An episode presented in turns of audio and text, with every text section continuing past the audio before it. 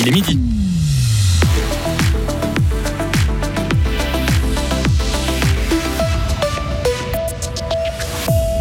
La crise sanitaire, plus qu'un mauvais souvenir ou presque pour les hôteliers fribourgeois. Leur chiffre d'affaires se rapproche de ceux d'avant la crise. Faillite de Crazy Prices, mais vous pourrez quand même rapporter vos skis loués en fin de saison. Des élèves de 8H remportent un concours d'écriture. Nous entendrons leur coach, l'auteur Catherine May, dans ce journal et nous rencontrerons ces tout jeunes écrivains dans le tag de 12h30. Météo demain, euh, temps changeant et frais, ensoleillé et très doux entre jeudi et samedi. Sarah Camporini, bonjour. Bonjour Greg et bonjour à toutes et à tous. Les affaires reprennent pour les hôteliers fribourgeois. Oui, en 2022, le nombre de nuitées est presque revenu au niveau d'avant la crise sanitaire avec 470 000 unités, comme l'a annoncé hier la fêtière lors de son assemblée générale. Trois quarts des clients sont suisses et c'est en juillet et août principalement qui louent des hébergements sur sol fribourgeois. Le bilan de Sophie Rouvna, présidente de l'association fribourgeoise des hôteliers. Alors, comme je dis, c'est enfin un bilan réjouissant après plusieurs années, enfin deux ans très très difficiles comme pour d'autres branches également, hein, comme pour tout le monde. Mais enfin, on voit qu'on a retrouvé nos excellentes chiffres de nuitée 2019 qui était, on le rappelle, une année exceptionnelle. Malgré la triste fermeture du plus gros porteur cantonal et la vente du parc hôtel, nous avons atteint le même nombre de nuitées, ce qui donc euh, veut dire que la petite baisse encore actuelle de 1,7, on pourrait extrapoler en disant qu'en fait on a une jolie hausse. Et pour rappel, en effet, le NH Hotel à Fribourg a dû mettre la clé sous la porte en 2020 pour des raisons financières, ce qui a pesé sur l'offre touristique du chef-lieu cantonal. Si vous avez euh, loué vos skis à Crazy Prices, vous pouvez euh, les ramener à la fin de la saison. Les équipements divers seront repris fin avril malgré la faillite du magasin de sport en fin d'année passée. Le propriétaire du bâtiment Aubry, qui a également fondé Crazy Prices en 2004, a décidé de fonder une autre société appelée Crazy Smiley. Euh, cette dernière lui permet de racheter les articles à l'office des poursuites. Éric Dupaquier nous explique sa motivation. Il y a des centaines de clients qui vous téléphonent, qui vous disent pourquoi ça va plus, pourquoi il n'y a plus.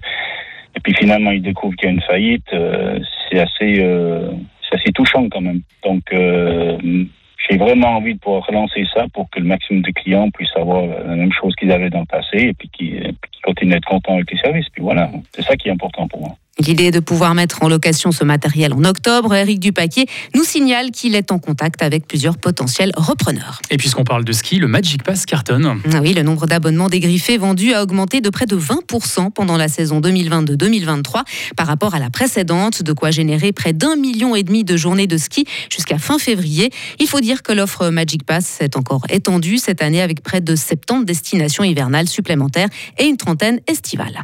125 000 personnes se blessent chaque année en faisant une chute. La moitié des victimes d'accidents graves sont âgées de 17 à 64 ans. Selon le Bureau de prévention des accidents, il n'y a donc pas que les seniors qui sont concernés, loin de là. Le BPA précise que 40% des chutes se produisent à domicile. L'organisation lance une nouvelle campagne de prévention aujourd'hui. Elle conseille notamment de sécher immédiatement un sol mouillé ou de ranger les objets qui traînent pour éviter de trébucher dessus. À bon entendeur.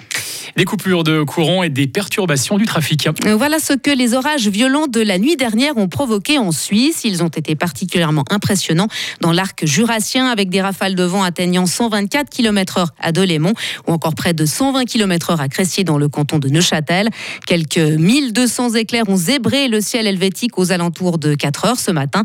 La NH, euh, la N20 qui relie euh, Neuchâtel à la Chaux-de-Fonds est toujours fermée suite à la chute de câbles électriques. La neige la pluie des euh, derniers jours n'ont pas changé grand-chose. Effectivement, la sécheresse continue de sévir en Suisse. Selon l'Office fédéral de l'environnement, il faudrait encore 30 à 35 jours de précipitations supplémentaires pour combler le déficit hydrique. Si les averses récentes ont légèrement détendu la situation, le niveau des eaux risque de diminuer à nouveau rapidement.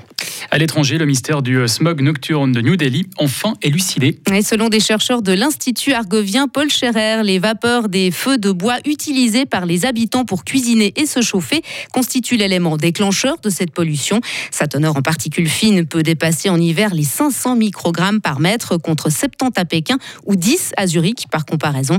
Depuis trois ans, la capitale indienne a la triste réputation d'être la plus polluée du monde. Et le Premier ministre arménien met en garde ce mardi contre une très forte probabilité d'escalade des tensions à la frontière entre son pays et l'Azerbaïdjan, ainsi que dans la région euh, disputée du Nagorno-Karabakh. Des propos qui interviennent dans un contexte de heurts frontaliers fréquents depuis une guerre perdue par Erevan contre Bakou en 2020. Et puis les élèves de 8 âges de Coton sont remportés en concours d'écriture. La nouvelle policière qu'ils ont imaginée sera bientôt publiée. Les enfants de 11 à 12 ans devaient écrire le début d'une intrigue. Sur 100 classes qui ont participé, seuls 10 ont été sélectionnés par un jury pour poursuivre l'aventure. Les élèves ont ensuite eu la chance d'être coachés par l'écrivaine Catherine May euh, pour rédiger la suite de l'histoire. C'est la première fois que l'auteur vaudoise prenait part à un tel projet. Est-ce que c'était facile d'écrire avec 21 élèves ou presque autant d'avis? Réponse de Catherine May. Bah, je vous avoue que je me demandais comment se passerait la première euh, rencontre qu'on a faite, parce que là, je me suis dit, bon, on a euh, un cinquième de l'histoire, mais il faut qu'on l'amène à la fin de la rencontre, que je sache à peu près ce que je vais écrire pour après. Et puis, quand ils m'ont dit, oui, mais on n'a pas encore vraiment tout à fait défini la suite, je me suis dit, oui, oui, oui, mais comment on va faire? Et en fait, les choses se sont merveilleusement, comment dire, emboîtées, en faisant un peu des, des suggestions, en écrémant dans leurs idées, enfin, on discutait ensemble, on disait, on pourrait faire ça, est-ce que c'est un méchant, une méchante? Qu'est-ce qui se passe? Est-ce que c'est euh, une chute? Enfin, je ne veux pas en dire plus pour pas spoiler, le, spoiler notre nouvelle, mais euh, on a en fait petit bout par petit bout défini les points essentiels de la narration. Puis moi, il me restait plus qu'à suivre ça. Donc ça a été euh, magique, mais pour moi aussi, c'était une découverte. Et le texte de 15 pages sera publié dans un livre de la collection Frisson Suisse l'automne prochain. Et dans une demi-heure, notre reportage euh, vous fera découvrir comment les élèves et Catherine May ont collaboré pour imaginer la suite de leur nouvelle policière. Vous l'entendrez, les discussions étaient très animées. Retrouvez toute l'info sur frappe et frappe.ch.